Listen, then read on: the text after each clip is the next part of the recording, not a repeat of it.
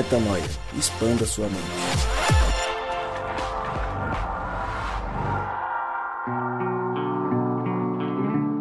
Sim, senhoras e senhores, você está online. Não está ao vivo, mas está conosco em mais um podcast Metanoia. Você chegou, sim, você chegou ao podcast Metanoia número 272. 272. E nós estamos juntos, sim, nós estamos juntos nessa caminhada e como eu sempre digo e repito, o meu nome é Lucas Vilches e eu sigo com você semana após semana, terça após terça, com novos episódios e este, claro, é mais um desses novos episódios que nós fazemos pela graça do Eterno e para revelar quem Ele é, apesar de nós. E depois de uma série profunda em que falamos sobre a glória de Deus e as vertentes que preenchem essa glória, as vertentes que sinalizam essa glória, cá estamos para um outro tema, para uma outra reflexão, mas sem dúvida alguma, para mais um momento de muita reflexão e de muita expansão de mente. E eu te convido, antes de mais nada, que você entre em nosso Instagram. Falei lindo, né? Instagram. Acompanhe semana após semana o que nós postamos, mas se você está em busca de expansão de mente, você vai lá no link da bio, clica. Link na bio é você clica no nosso nominho, aí você vai lá no perfil do podcast Metanoia, aí vai ter um link clicável. Você clica neste link, vai abrir um monte de outros links e lá vai ter um link específico chamado Na Estrada. Exatamente. O Na Estrada é um projeto que o Rodrigo e a Mari estão tocando, eles estão vivendo aí no campo missionário. O campo missionário é o mundo, mas eles escolheram de forma proativa estarem nesse campo missionário, fazendo 100% do tempo isso. Não que nós também não estejamos em nossas rotinas, mas eles estão lá, enviados pelo Brasil, e eles estão num canal do Telegram. Se você não sabe o que é o Telegram, dê um Google agora e descubra. Mas num canal do Telegram, compartilhando tudo o que acontece hashtag na estrada. Então, eles celebram, eles vivem e eles compartilham o que acontece no dia a dia neste grupo fechado do Telegram. Então, se você quer ter expansão de mente, quer entender como é que é a vida de quem vive direto no campo missionário, entra nesse grupo. De novo, link na bio, clicou, Telegram, entrou no canal, interagiu, compartilhou, convidou pessoas para é, uma festa, mas é uma festa do reino para você entender como é que é essa vida e como que o Rodrigo e a Mari estão tocando em frente. E nós também vamos em frente para falar sobre o tema de hoje. Senhores, por favor, falem um pouco sobre qual vai ser o tema de hoje. Oi, eu sou a Mari. E cara, gasta mais tempo exercitando seu pouco de fé do que pensando nas suas dúvidas. Fala galera, aqui é Rodrigo Maciel. Andar com fé eu vou, a fé não costuma falhar. Andar com fé eu vou, a fé não costuma falhar. Fala galera, aqui é o Gabriel Zambianco e crer ou não crer é uma questão, mas crer e agir é a solução. Nossa, é isso, palmas pra pai? ele.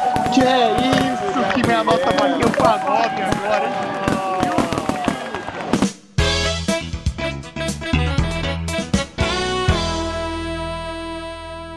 Seguimos para falar sobre a nossa fé. Exatamente. O que movimenta a nossa fé? Por quê? Por que nós temos fé? Por que nós cremos? Essa é uma pergunta que muita gente não sabe responder. E olha só, muita gente crê porque alguém disse para ela crer. Porque o pai creu, porque a mãe também tinha crença, que um amigo falou, ou porque simplesmente ela passou a crer. Por que você crê? Você que nos escuta, o que te faz crer no eterno, na vida eterna, no Cristo, no Criador do universo? O que movimenta a tua vida? Tua crença vem de onde? Lucas, por que essas perguntas? De onde veio essa reflexão? Vou contextualizar para você antes de chamar nosso time para começar a conversar. Eu comecei a ler, é, escolhi, eu falei, quero me aproximar mais de, de Cristo, quero entender um pouco mais de tudo que ele fez, quero ler de novo, quero mergulhar um pouco mais nisso tudo. E comecei pelo livro de João, abri o livro de João e comecei a ler o livro de João. E logo no primeiro capítulo, eu me deparei com uma história e aí eu compartilhei com o pessoal, falei, cara, a gente precisa falar sobre isso. Porque lá em João 1, de 47 a 51, tem o seguinte, a seguinte narração de uma história, e eu vou ler para vocês e vocês vão entender o porquê que nós estamos falando sobre o porquê da crença. Então eu vou ler aqui João 1, de 47 a 51. Ao ver Natanael se aproximando, disse Jesus: Aí está um verdadeiro israelita em quem não há falsidade. Perguntou Natanael: De onde me conheces? Então Jesus respondeu: Eu o vi quando você ainda estava debaixo da figueira, antes de Filipe o chamar. Então Natanael declarou: Mestre, tu és o filho de Deus, tu és o rei de Israel. Jesus disse: Você crê porque eu disse que o vi debaixo da figueira. Você verá coisas maiores do que essa. Então acrescentou: Digo a verdade. Vocês verão o céu aberto e os anjos de Deus subindo e descendo sobre o filho do homem. E a história, claro, continua. Cristo fala para Natanael que ele creu por conta de ter ouvido de Jesus, que Jesus ouviu mesmo sem estar com ele. Então, Jesus profetizou ali, conseguiu enxergar além do, do plano físico. E por isso Natanael creu. E aí a pergunta que eu faço para vocês é: o que faz vocês crerem no Cristo? Somos todos movidos pelos milagres que montam a nossa vida? Ou nós conseguimos crer sem ver? Aquela frase de Cristo também, né? Felizes os que não viram e creram. Acho que ele falar isso para Felipe, se eu não me engano. Tomé. Não lembro agora exatamente. E aí, Rodrigão? De onde vem tua crença? E você acha que existe um ponto comum entre a fonte de todas as crenças das pessoas? Fala, Lucão. Todo mundo aí que ouve a gente, também um grande abraço. É, primeiro, cara, eu quero dizer o seguinte: parece uma pergunta, parece não, ela é uma pergunta muito simples e elementar. É, essa pergunta do porquê que a gente crê e tudo. E eu acho que foi muito feliz quando você logo mandou a sugestão do podcast, né, no nosso processo de planejamento aqui. Eu criei muito, porque é, eu acho que essa pergunta ela vai, ela vai te perseguir é, em momentos muito sensíveis da sua caminhada com Deus, sabe? Porque em muitos momentos você vai dar de frente com situações onde essa pergunta simples, simples, simples vai surgir e você vai ser confrontado com a, a parte mais basilar da sua fé. Né? Eu, eu eu acho que a gente poderia responder essa pergunta de uma forma muito superficial, ou a gente pode responder essa pergunta com o que há de mais precioso dentro de nós, sabe? É, eu, eu, eu, já passei por isso na minha caminhada aqui muitas vezes. Esse ano mesmo, de 2020, eu já fiz essa pergunta umas três vezes. E essa pergunta, eu sempre faço ela para mim nos momentos onde a minha fé está mais abalada, sabe assim? Quando eu tenho quando eu sofri algum impacto, alguma, algum contra-ataque do inferno ou alguma, é, alguma injeção de desânimo por alguma razão, é, quando vem uma enxurrada, como se fosse um, uma onda do mar forte, poderosa, querendo derrubar a tua fé, e você, de alguma forma, é, tem, tem que encarar isso. Eu eu gostaria de, de dizer que, cara, essa, essa pergunta é, produz em mim é, uma série de outras pequenas perguntas, né? Por quê? Porque crer em Deus significa crer em muita coisa é, que, que sustenta crer em Deus na essência. Por exemplo, Dizer que eu creio em Deus significa eu creio que Deus é o criador de todas as coisas. Dois, eu creio que é, o ser humano morreu, o ser humano fez um cometeu um erro no começo do processo e isso é, gerou entre ele e Deus um abismo, né? a morte, o afastamento de Deus. Eu creio nisso. Creio que o ser humano chegou a uma condição tão difícil que teve um dilúvio. E aí no dilúvio o cara, cara geral morreu, só sobrou uma família. Eu creio que depois aí tipo vem Moisés, o povo de Israel, que ele abriu o Mar Vermelho. E aí eu vou seguindo a cronologia da Bíblia e a cronologia dos últimos seis mil anos e vou me perguntando se eu creio, se eu creio. Aí vou passando por várias coisas, passo pelo creio que Jesus morreu e ressuscitou, creio que foi erigida uma igreja espiritual, uma família de Deus, creio que é, lá na frente uma igreja se estabeleceu, teve uma reforma, e aí eu creio, e aí eu vou vindo, cara, fazendo esse, esse trajeto é, e, cara, perguntar isso realmente vai, vai chacoalhando a gente por dentro, cara. De forma que se eu creio em tudo isso, a última pergunta nessa, nessa é, sequência é: eu creio que Deus é Deus? Então, depois de fazer toda essa sequência, eu termino perguntando: eu creio que Deus é isso mesmo? E aí, velho, é, é onde é, eu acho que faz a, aquela separação no, é, entre nós do joio e do trigo. Porque daí a gente vai ver se a gente crê mesmo. A gente vai ver se a gente realmente crê nisso daí. É, eu acho que é um bom caminho a ser feito. Eu valorizo demais a pergunta e estou ansioso para poder ouvir aqui o que a galera, enfim, nós vamos dizer aqui, mas também ansioso para poder compartilhar com vocês um pouco do que isso representa para mim.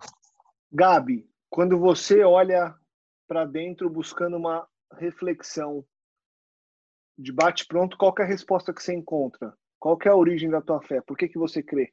É difícil para mim hoje dizer que eu não tenho. Aliás, é impossível dizer que eu não tenho é, um background aí, um, um histórico cristão de quem é, cresceu no meio da religião e, enfim, né? Mas, mas isso não não desabou, não não não atrapalha a concepção de quem é Deus, né? De crer ou não em Deus.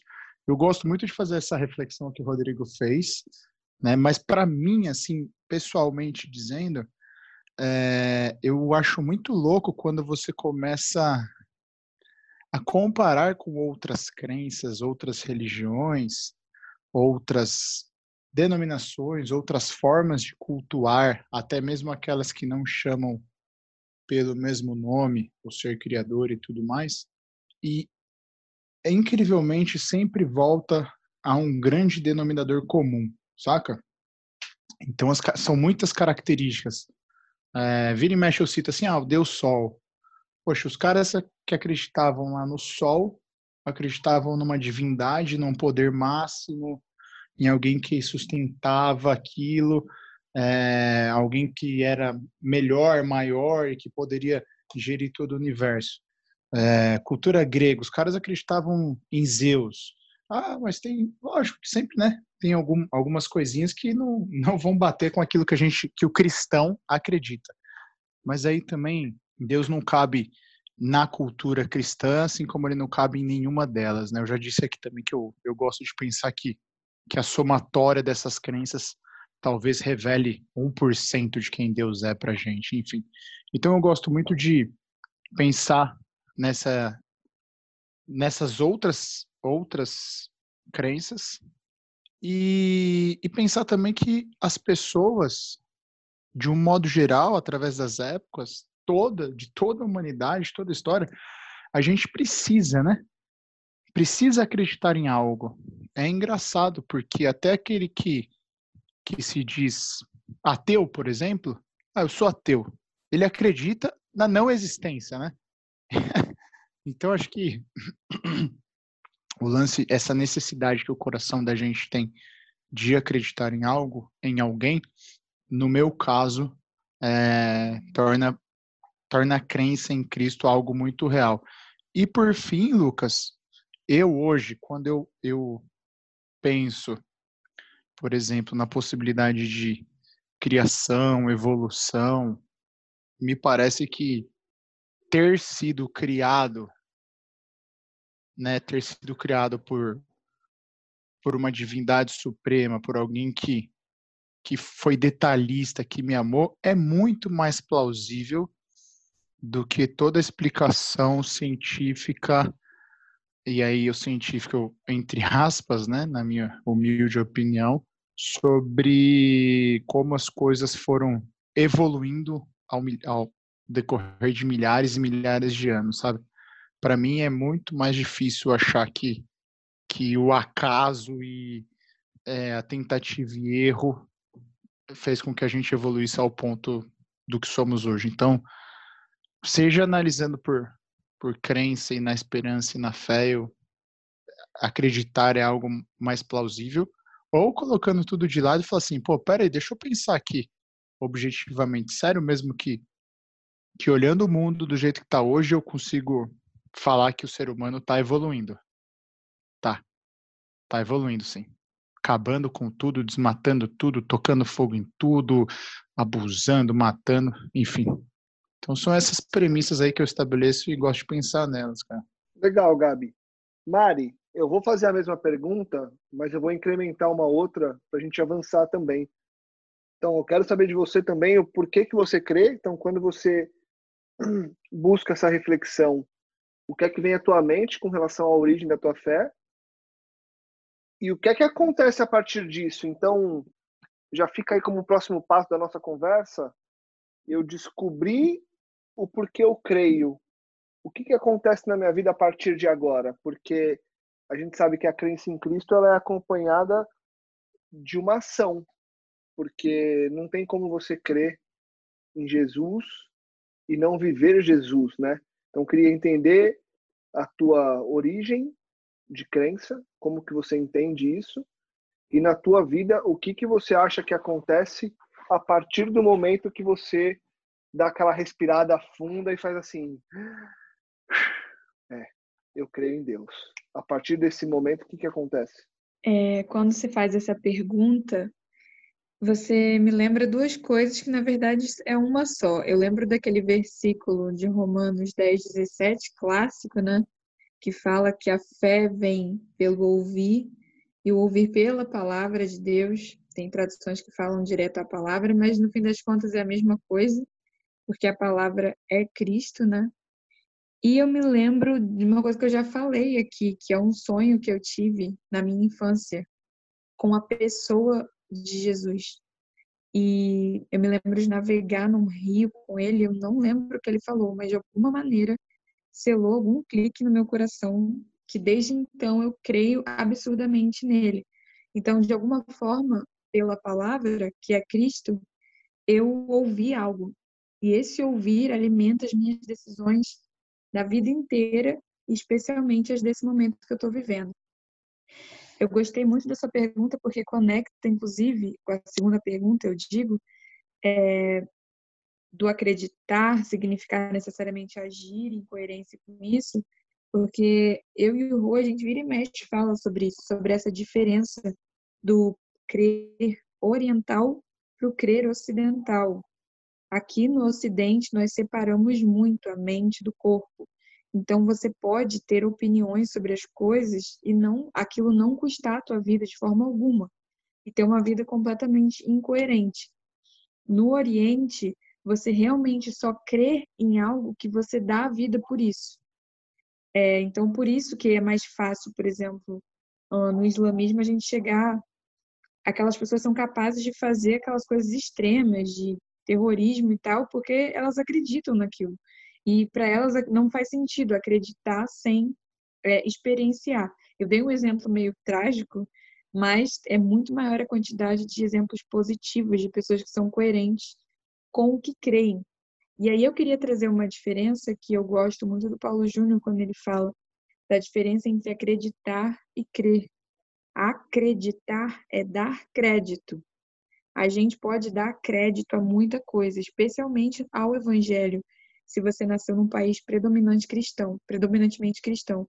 Então, eu vejo muita gente dando crédito à Bíblia, dando crédito à doutrina, dando crédito a religiões, mas pouca gente crê em algo.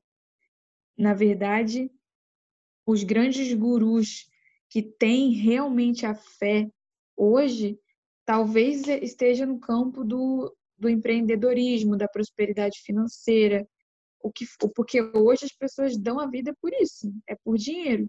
Então, provavelmente elas até acreditam na Bíblia, acreditam em que Jesus veio na Terra, mas crê, elas creem no poder do dinheiro, principalmente, porque é pelo que elas dão a vida, sabe? É uma verdade dura, mas é importante diferenciar.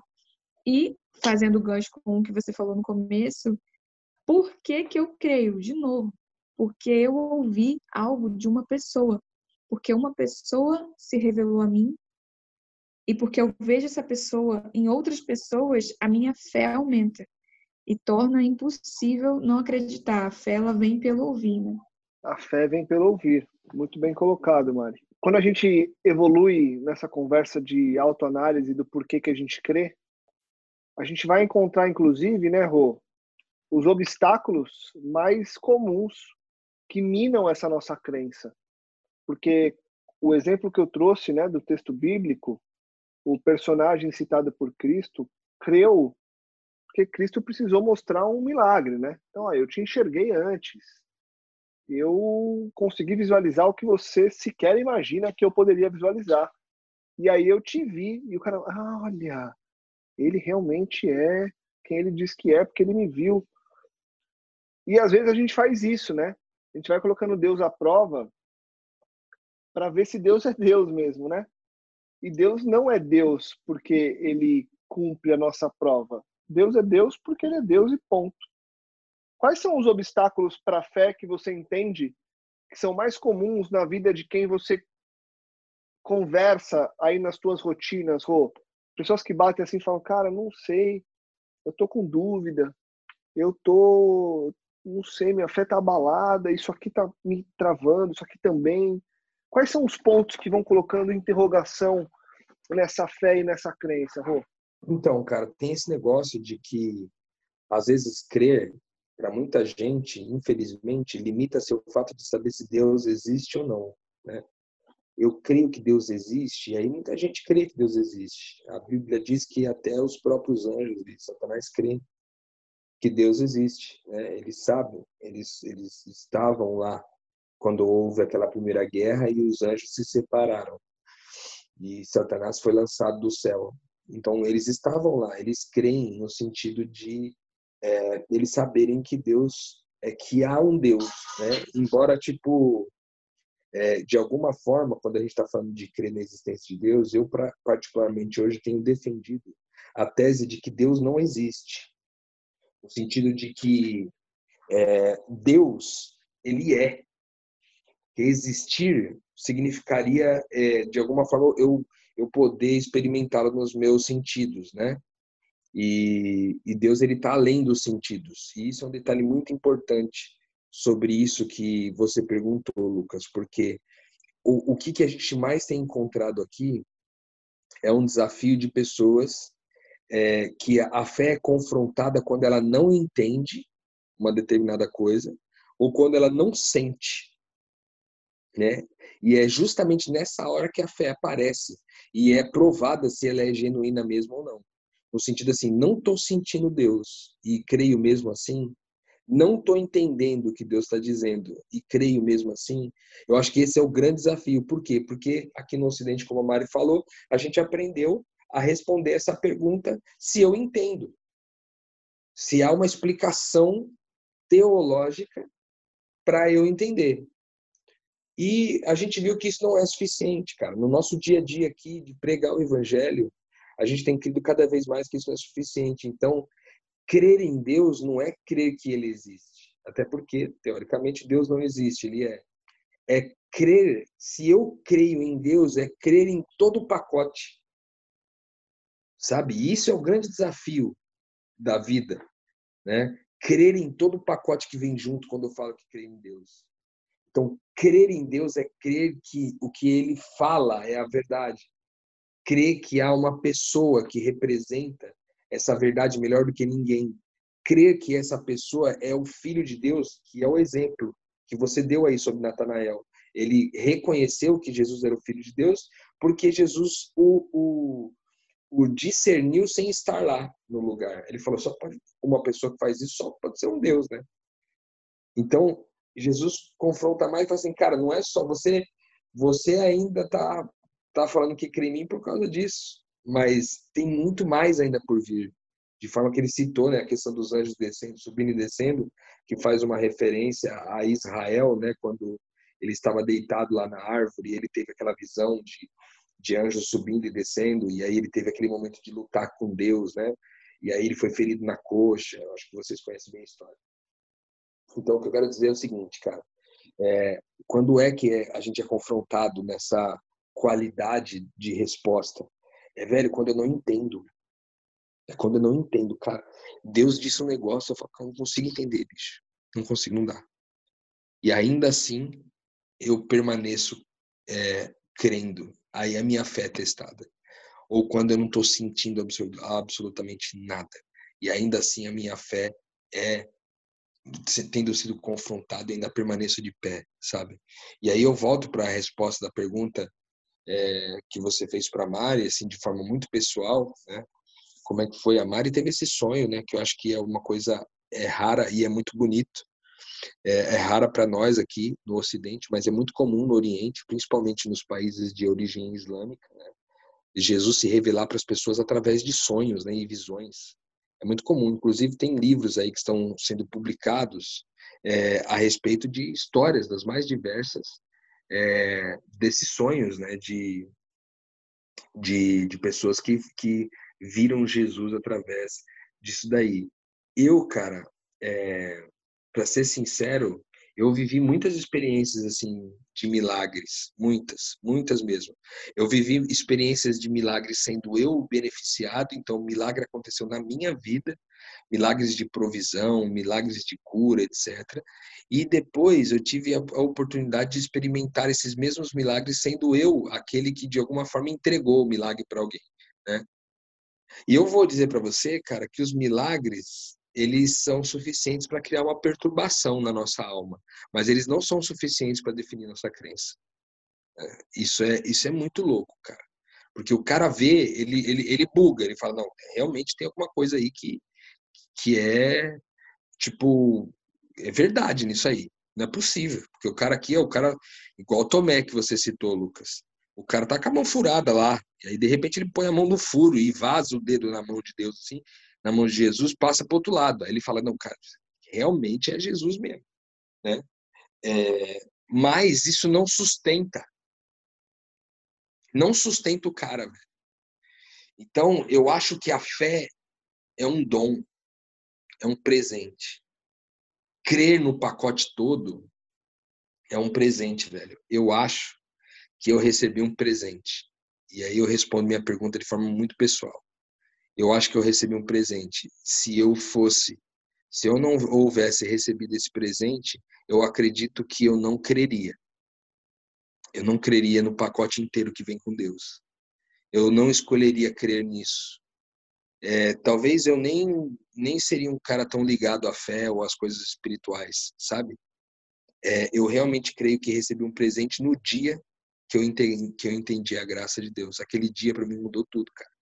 Que daí eu passei a entender que Deus não Deus não existe, Deus é em mim. Deus define quem eu sou. Deus é quem eu sou. Deus escolheu ser quem eu sou. E agora eu participo de quem Ele é. E isso me inclui é, nessa existência como um propósito e não como uma coisa que, tipo assim, é, é uma coisa que, que é do acaso, entende? Eu não, eu não consigo mais me observar como sendo alguém que é fruto do acaso. Então eu acredito nesse presente, cara. Deus me deu um presente muito grande que foi essa revelação, é, entender tudo isso, cara. A gente tem aprendido a agradecer tanto, tanto aqui, Lucas, sabe, de com a vida que a gente tem aqui é, nessa casa de missionários aqui em Vila Velha tantas experiências que a gente vive todos os dias, cara, dias, todos os dias. Amanhã vai chegar mais três pessoas aqui, a gente vai viver mais várias experiências a partir de amanhã, e é toda vez é, novas renovações daquilo que a gente vai é, crendo. E eu queria finalizar dizendo que é, eu não acredito em nome de Jesus, vou falar uma coisa pesada aqui, mas eu, eu não acredito que é possível para um cristão permanecer crendo em todo o pacote de quem Deus é. Eu não acredito que seja possível crer nisso sem participar da conversão de outras pessoas. Eu não creio que seja possível.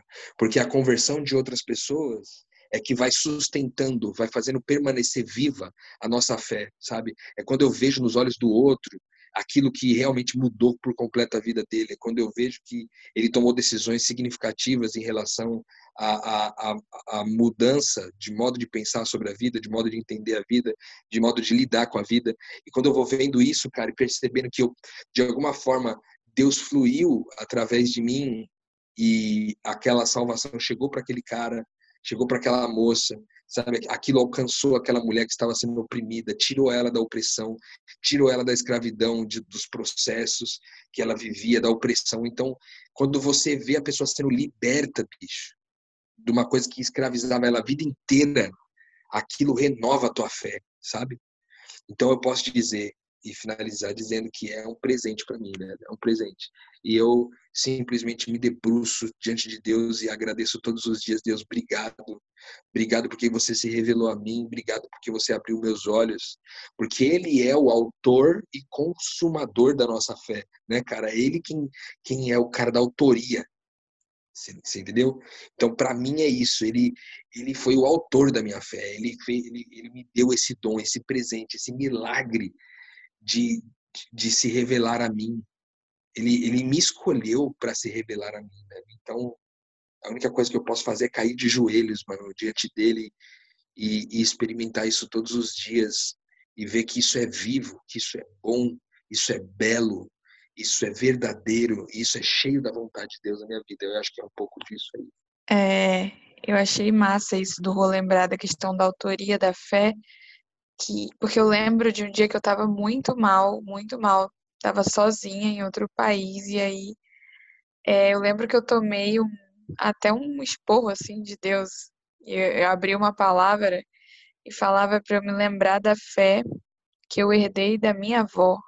Era um versículo de Paulo falando a Timóteo, acho que era 2 Timóteo 1:5 e falava, ele tentava lembrar Timóteo da fé que ele tinha herdado e aí eu queria falar sobre isso, porque eu, eu tenho observado levemente um pequeno padrão de pessoas que foram criadas por pessoas de fé. E cada um vai ser julgado segundo suas capacidades. Ah, não adianta pedir a mesma fé de alguém que não conheceu os pais e só teve contato com gente até a vida inteira, de uma pessoa que tem pessoas de fé densa e verdadeira na família há gerações eu acho que Deus também vai cobrar proporcionalmente isso. E isso é, inclusive, algo que motiva muito eu e o Rô a ter optado pela missão integral, porque é constrangedor a gente ter recebido a quantidade de conhecimento sobre Deus que a gente recebeu é, e ter a família que a gente teve e não repartir isso com as pessoas. Então, às vezes, o ouvinte pode achar até meio presunçoso a gente dizer que recebeu muito, mas é que no reino é tudo invertido. Aqueles que mais receberam são os servos. São os que mais têm que servir e entregar e não se deleitar na fé, porque senão não seria fé, né? Se fosse para deleite. A fé é que, a, que a, entre aspas, a fé entre aspas que é para o deleite próprio é como o Rô falou aqui, uma idolatria, né? A fé verdadeira vem de ouvir só a palavra de Deus. Então, eu queria lembrar disso para você, inclusive, que é pai, de entender, e você que é mãe, de entender que a fé do seu filho está conectada com a sua. E a referência de Cristo que você é na vida dele é o seu legado é, para o mundo. E eu queria também dizer outra coisa que eu lembrei, até meio que fugindo um pouquinho, que eu acho que não sei se o episódio já vai acabar em breve. É, eu lembro de um filme eu não sei se vocês já ouviram, já viram, que é Paulo, apóstolo de Cristo. Me chamou muita atenção esse filme, entre todas as cenas, uma parte que ninguém ligou. Teve várias coisas interessantes. Priscila e Aquila aparecem, Paulo, tarará, várias cenas. Lucas, é muito interessante. Só que teve uma cena que me chamou muita atenção, que é bem no fim do filme, é, não vou dar um spoiler grave, pode deixar, mas o, o Paulo, ele se dirige a um, a um centurião romano, e aí ele fala. O centurião estava meio curioso com a fé dele, porque ele era muito bem comportado no presídio e ele teve várias oportunidades de ser solto e ele não não fugiu. E isso intrigou o funcionário romano. E aí Paulo, é, no filme, ele falou: Cara, eu espero que o meu Deus se revele a você. Meu, ele poderia ter panfletado, ele poderia ter sentado o cara no chão e explicado várias teorias, várias teologias. É, ele poderia ter feito alguma, algum milagre, alguma coisa, ele poderia ter feito mil coisas para convencer, mas a paz do Paulo no filme, apenas de viver e crer e ser obediente ao que Deus mandava ele fazer, e simplesmente entender que o processo dele de participação se resumia a informar para que o centurião clamasse pelo Espírito, porque é pelo clamor que todo aquele que pedir será dado e a porta será aberta. Então, esse evangelho é muito raro hoje em dia. Hoje em dia a gente tem um equívoco de pregar o evangelho como uma teoria sobre a criação do mundo e sobre o fim do mundo e sobre o meio de que o mundo é é uma teoria, no fim das contas, e não a revelação sobrenatural de uma pessoa a uma outra pessoa. E esse evangelho pregado por Paulo no filme me chamou muito a atenção. Não para me desencorajar ser intencional em falar do meu Deus, mas para entender que a fé é um dom que é derramado pelo Espírito Santo naquele que pede, naquele que crê um pouquinho, pelo menos um pouquinho, a ponto de pedir. Então, entender a fé como não dar crédito à teoria, a uma teoria, como eu disse no começo do episódio, mas como uma conversa com uma pessoa que vem pelo ouvir, um conhecimento de Deus que vem por uma conversa com uma pessoa, mudou muito a minha vida e mudou também a minha forma de pregar o evangelho. Então, eu não queria deixar passar o episódio sem repartir essa cena aí, porque me marcou muito sobre esse assunto. Muito legal, Mari. Eu acho que o que ficou legal desse episódio, e eu quero trazer o Gabi para a gente provavelmente encerrar aí. Se vocês quiserem trazer mais alguma coisa, vocês gritem. Mas ficou uma visão de cada um sobre o que é a crença, né? E de como que a crença move a nossa vida no aqui e no agora. Então, o quão importante é a crença, o porquê que ela existe e o que é que eu faço com ela. E aí é o que eu te pergunto, Gabi. O Rô e a Mari trouxeram um pouco da visão deles, do como que essa fé impacta a vida deles e o, o como que eles se é, como que eles se postam agora na vida, como que eles se colocam na vida mediante a fé que eles têm. E aí eu faço a pergunta para você: essa tua fé te move a quê, cara? Saber de onde a tua fé veio, saber o que ela faz contigo, produz o quê? E qual que é tua, tua teu fechamento a respeito disso, cara? No episódio passado, eu não lembro em qual que a gente estava falando sobre sobre crer em Deus, enfim, mas é uma dádiva, né, cara? A gente crer em alguém, né? Não em algo. Talvez essa seja uma chave aí para para você que tem dificuldade né, de entender, de se tornar prático e ficar teorizando muito e, e essas questões de ah, estou longe de Deus, por isso que isso aconteceu. Cara, isso para mim não existe, sabe? Isso é a, a prova de que a pessoa crê em algo e não crê em alguém. Por quê, ô Lucas? Na minha cabeça, uma vez que você crê em alguém, né? E aí o pessoal trouxe essa essa vivência, é, essa noção de, de ser, de, de coexistência no universo mais oriental, né? De interconexão de tudo, né? A partir do momento que você crê em alguém, essa é uma crença que está enraizada no seu estilo de vida, né? Em tudo que você faz, nas suas escolhas, na sua bússola moral, no seu compasso ético. Então, realmente muda tudo. Muda tudo. Por quê? Eu já não eu já não me apoio mais nessa nessa falácia de que ah, estou longe de Deus. Pô, peraí, mas é igual o Rod disse aí, se, se ele transcende o mero existir porque ele é, então não existe um momento que eu esteja longe de Deus, cara. Isso não existe. Eu tenho que reconhecer o, o, as coisas, a minha vida e a forma, o que aconteceu para que eu tomasse aquela atitude, aquela escolha, para que aquilo acontecesse na minha vida. Mas a partir do momento que eu entendi quem Deus é, quem eu sou para Deus e como isso tudo acontece na minha vida, eu já não, eu já não me separo mais. Não é mais uma mera noção, entendeu? É, é uma existência intrínseca. Deus é em mim, Deus é através de mim, Deus é apesar de mim. Quando eu erro, quando eu escolho errar, quando eu escolho agir contrariando o Deus, o Cristo que é em mim, eu faço isso consciente. Consciente, eu faço isso alimentando a maldade que existe em mim. Então, isso se torna algo tão, tão enraizado. Eu não estou falando que eu sou perfeito, cara. não sou perfeito, longe de mim. Mas a partir do momento que eu começo a entender que isso é, está enraizado em mim, que não é, não é um potinho, uma caixinha de bênçãos que eu acesso, que eu vou lá e, e quando eu tô ruim eu busco, e ah, Deus, estou mais perto, agora eu tô mais forte, agora eu tô blindado, porque eu tô, eu tô, tô aqui do lado de Deus e nosso não existe isso, cara. Você não se afasta de Deus.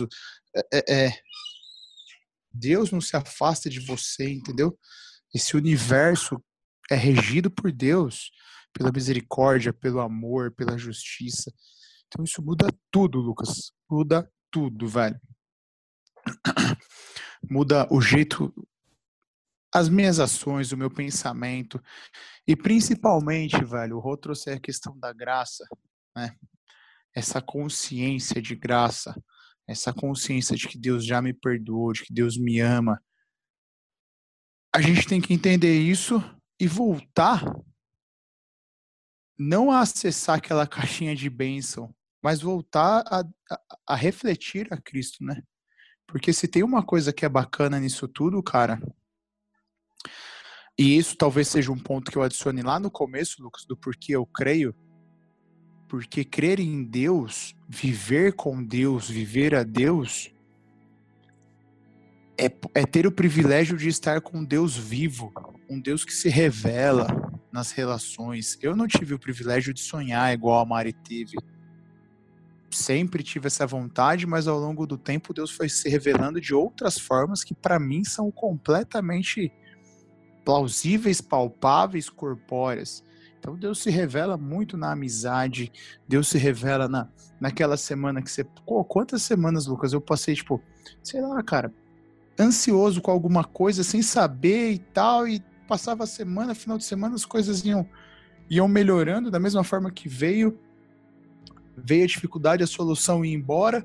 E aí na outra semana, conversando com um amigo, cara passando pela mesma coisa. Eu falava, falava poxa Deus, obrigado, porque o Senhor deu para mim a solução de talvez revelar quem, quem o Senhor é na vida dessa pessoa, entendeu? Então é um Deus vivo, cara. É uma noção que, na realidade, não é uma noção, né? Na realidade, ele é alguém, além dessa mera bússola, esse compasso moral na nossa vida, que, cara, muda tudo. Não muda para essa perfeição que o próprio ser humano exige um do outro, saca? mas muda para uma realidade, uma experiência real. É, é, você sente a presença, você sente, sabe? Você consegue discernir as coisas, você consegue discernir as suas escolhas e tudo mais, cara. Então é, é muito real, cara. É muito real esse Deus. Cara, eu queria deixar um último recado pro ouvinte aqui em relação a esse assunto de crer, porque olha só, em nome de Jesus a gente tem que trazer a verdade completa das coisas, né? aqui no Metanoia, você não vai ver a gente é, fazer um discurso terrorista, né? É, sobre a fé e nem sobre a vida espiritual ou sobre a vida de um filho de Deus, pequeno Cristo e tal. Você não vai ver a gente conversar de forma terrorista. Mas a verdade precisa ser dita no completo, né, cara? É, Marcos 16, 16, Jesus diz assim que todo aquele que crê e for batizado será salvo. Mas quem não crer já está condenado. Já está condenado. Ou seja, não crer é pressupõe condenação. Então significa que todos nós nascemos para crer. Nascemos para crer. E o que, que nos impede de chegar nesse ambiente, nesse lugar? É a nossa rebeldia, cara. A nossa rebeldia. A gente, como as próprias escrituras dizem, né? Se, se ouvides a minha voz, batendo no teu coração, então abra, cara. Não resista, sabe? Porque em geral a gente tem trabalhado muito esse conceito aqui na casa dos missionários aqui em Vila Velha, essa questão do medo de gostar. O medo de gostar. Às vezes você ouve a mensagem, você ouve Deus falando no teu coração, existe um, uma vibração no teu coração para que você creia, mas você é rebelde. Você se rebela porque você tem medo de gostar.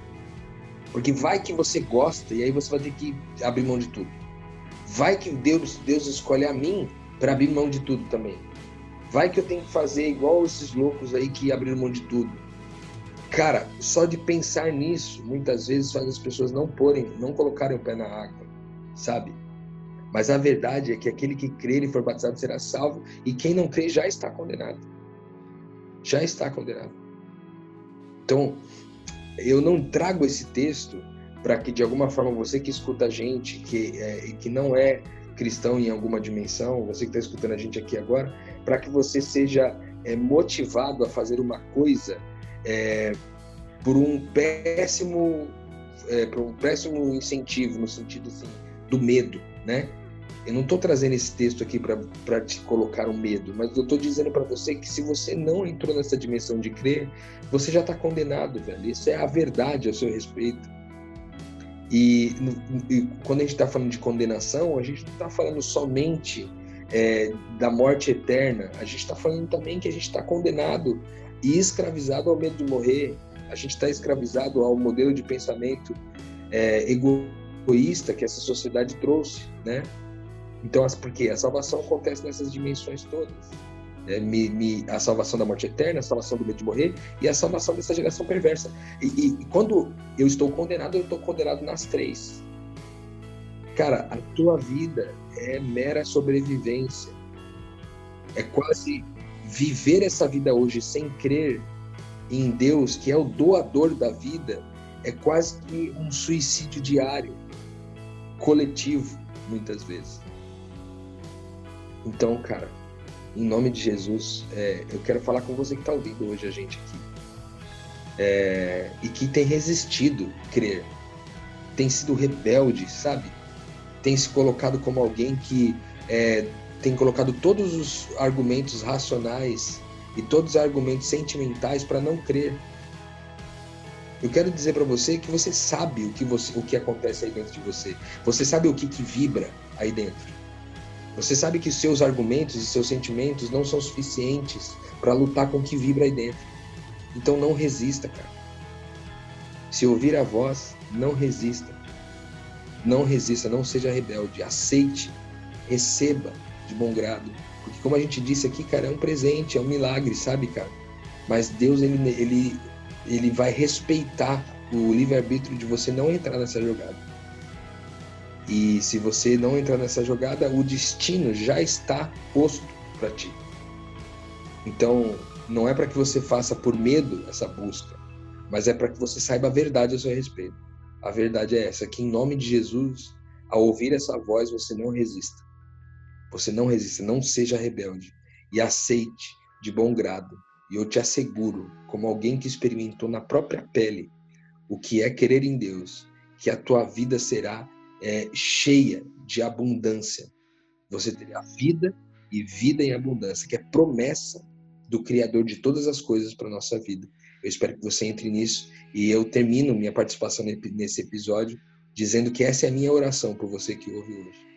Minha oração para que você não resista, para que você não seja rebelde e creia de uma vez por todas nesse Deus que não é somente é, a, a, um, um, não é somente uma divindade, mas é um pai de uma família que está reunindo essa família para definitivamente, de uma vez por todas, viver a eternidade toda com ela. Sensacional, Rô. Obrigado pelo, pela reflexão, Mari, incrível.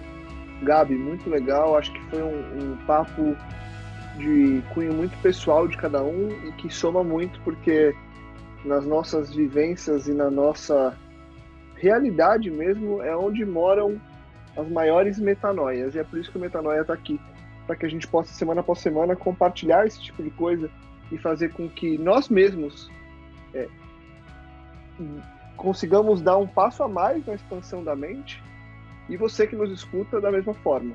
Esse é o nosso objetivo e espero que a gente tenha alcançado ele mais uma vez. Se para você foi um momento de expansão de mente, compartilhe. Compartilhe, divulgue, ajude que mais pessoas também possam expandir a mente. Afinal de contas, quanto mais pessoas expandirem a mente, mais essa família que o Rô citou vai estar sendo, com o perdão do gerúndio, vai estar sendo reunida. Semana que, que vem a gente vai voltar para continuar essa expansão de mente, para continuar essa reunião de família de Deus, de reino do eterno, para que a gente continue colocando em prática esse motivo da nossa crença.